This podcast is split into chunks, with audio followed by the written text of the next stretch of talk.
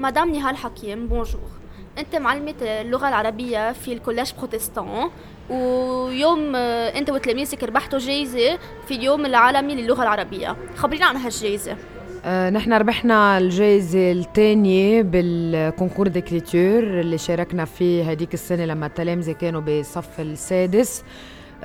عن آه فئة كان لازم يعملوا مقابلة مع بطل وهن آه نقوا بطلهم. هلأ بيشرحوا لكم عنه.